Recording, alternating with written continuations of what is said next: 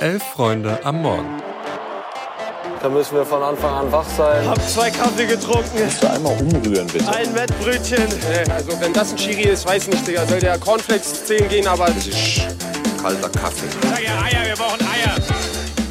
Es ist Montag, der 13. November und ihr hört Elf Freunde am Morgen. Ich bin Greta und an meiner Seite ist Felix. Guten Morgen, Felix. Guten Morgen. Wir reden über den Bundesligaspieltag, die Nationalmannschaft und haben am Ende wie immer ein paar News für euch. Viel Spaß. Der elfte Bundesligaspieltag ist gespielt und es stand ein richtiges Highlightspiel an, das Stuttgart verdient mit 2 zu 1 gegen Dortmund gewinnt. Es gab einige Elfmeter, aufsehenserregende Interviews und die Tabellensituation wurde etwas eindeutiger gemacht. Aber von vorne, Stuttgart lässt so einiges liegen, sogar einen Elfmeter, den Kobel verursacht und dann gehalten hat.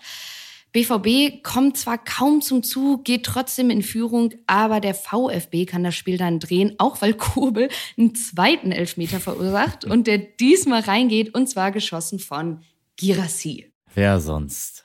Genau, ich glaube, das war so ein bisschen das Comeback, nachdem alle sich gesehnt haben. Ja. Ich würde jetzt aber vor allem dem BVB gerne die Mentalitätsfrage stellen. Also erstmal, ich stehe natürlich zu allem, was ich in den letzten Wochen hier so erzählt habe, von wegen weniger sexy, aber mehr Erfolg, Mannschaft erwachsen geworden, weil sie eben diese knappen, ekligen Spiele letztendlich gewinnen. Und das unterscheidet den BVB ja auch immer noch so von den vergangenen Monaten oder Jahren, dass sie die Dinger eben einfahren. Und auch in der Champions League, das hatten wir ja letzte Woche besprochen, stehen sie gut da. Aber wenn du eine Spitzenmannschaft bist oder sein willst, dann darfst du eben nicht, finde ich, gegen Stuttgart bei aller Liebe verlieren oder dich Bayern München halt so kampflos geschlagen geben. Und ob das jetzt Mentalität ist oder nicht, sei mal dahingestellt. Aber ich finde, jetzt nach so einem Drittel der Saison ungefähr kann man halt erkennen, dass Dortmund, vielleicht auch weil sie anders haushalten müssen als die Bayern oder Bayer, dass die eine gute Mannschaft sind, die zu Recht Champions League Ambitionen hat, aber, und da könnt ihr mich jetzt auch gerne drauf festnageln, dass sie diese Saison nicht um den Meistertitel mitspielen wird. Nee, das glaube ich auch nicht, dass sie das tun werden. Und ich glaube auch nicht, dass es unbedingt die Mentalität ist, die das große Problem der Dortmunder ist, sondern tatsächlich weiterhin irgendwo das fehlende Spielkonzept, scheinbar auch verbunden mit einer nicht mhm. guten Vorbereitung auf das, was der Gegner anbieten wird oder wie man Lösungen findet, wenn der mal ein bisschen was anderes tut als gedacht. Anders gesagt, ich gehe voll mit mit dem, was Niklas Füllkrug nach dem Spiel gesagt hat, denn ja. das war ja aus BVB ein etwas unrühmliches Highlight nach dem Abpfiff der Partie. Niklas Füllkrug im Timo Baumgartel Gedächtnisinterview, kann man glaube ich sagen, hämmert Terzic an die Wand, spricht seinen Namen zwar nicht direkt aus, aber sagt schon sehr konkret, dass Dortmund keine Lösung findet, es schon wieder passiert ist, dass der BVB Zitat gegen viele gute Mannschaften unsere Grenzen aufgezeigt bekommt und dass sowohl der BVB ja, Füllkrug's Meinung nach eigentlich das Material habe, um besser zu spielen und besser zu sein als der Gegner. Und ich finde, das kann man eigentlich nicht großartig anders verstehen als eine klare Kritik auch an Terzic und an seine Spielvorbereitung und an seine Spielform, weil wenn die Spieler eigentlich da sind, um die Spiele zu gewinnen, muss der Schuh ja woanders drücken. Ja, Terzic hat sich ja vor allem mal wieder total enttäuscht gezeigt. Ja, absolut. Also von einem bekannten Gesicht, mit dem sie sehr unzufrieden sind, hat er nach dem Spiel geredet. Äh, stimme ich auch zu.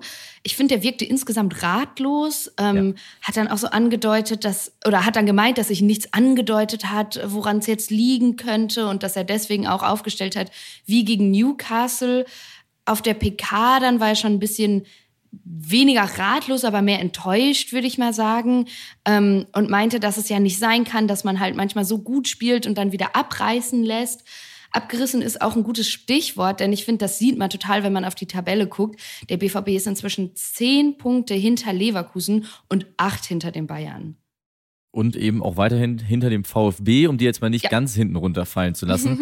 ich glaube nämlich nicht, dass die sich in dieser Saison noch irgendwie von den internationalen Plätzen die wegnehmen lassen, denn Stuttgart gewinnt zwar am Ende durch den Elfmeter von Girassi, war aber auch schon vor seiner Einwechslung so dermaßen überlegen. Der Kicker ja. schrieb sogar, der BVB ließ sich zwischenzeitlich vorführen.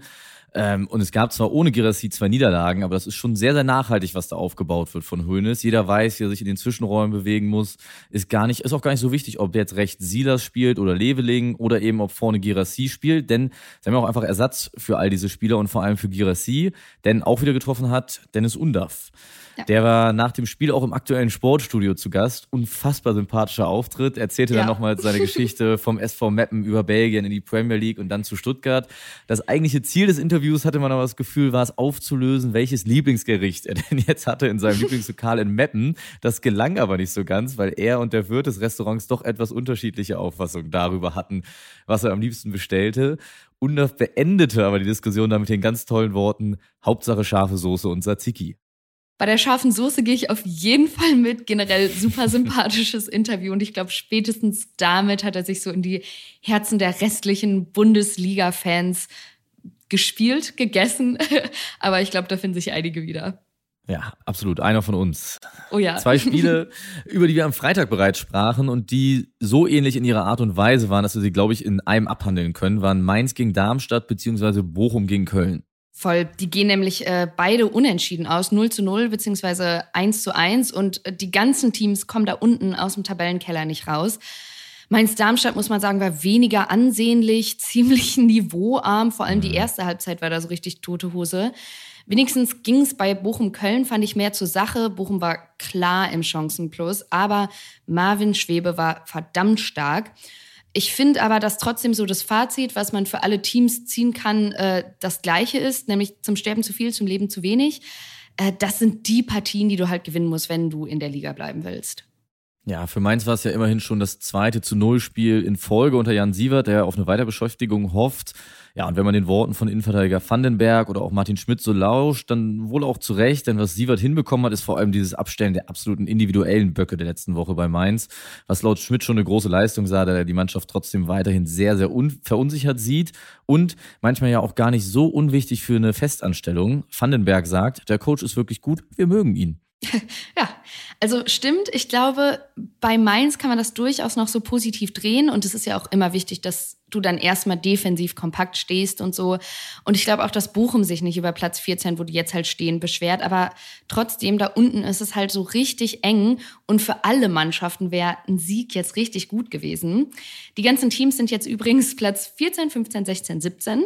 Auf Platz 18 steht inzwischen Union, weil die 0 zu 4 von Leverkusen ja weggefegt wurden. Anders kann man das nicht sagen. Und auf Platz 13 steht Heidenheim.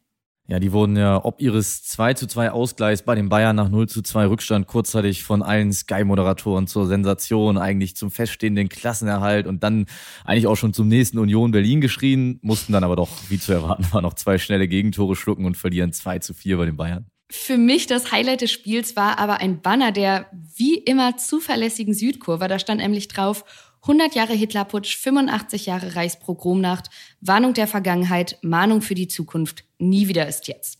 Ja, ich glaube, besser hätten wir es nicht sagen können, deswegen lass uns mal zum nächsten Thema übergehen.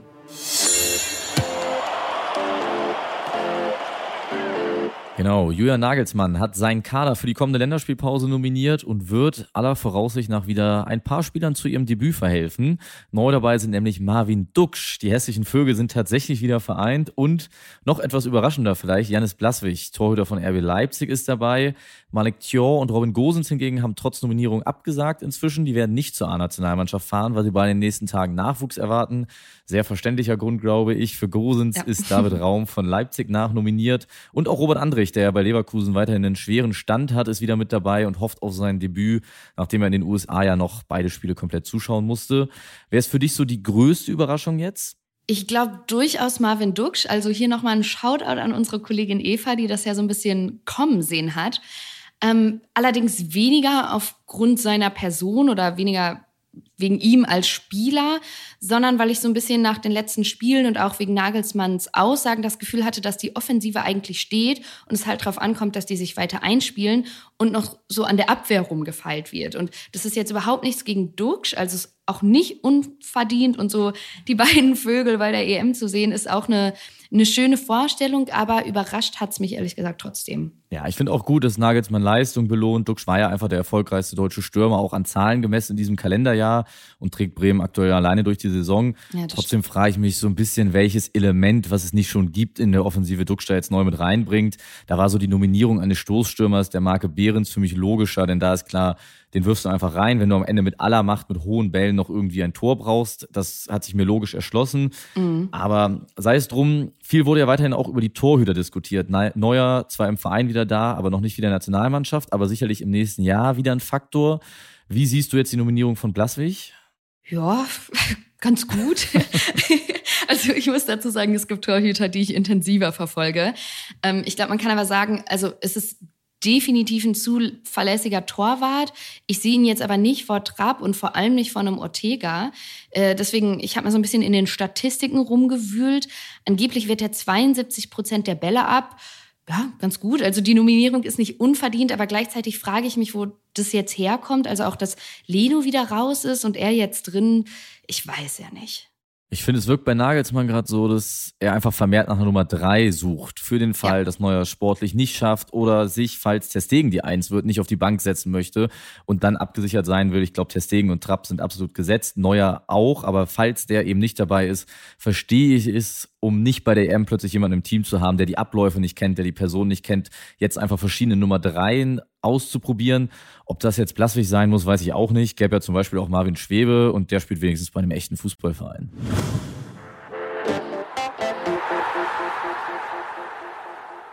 Apropos echter Fußballverein, Leipzig verliert in der Frauen-Bundesliga 0 zu 5 gegen Werder Bremen.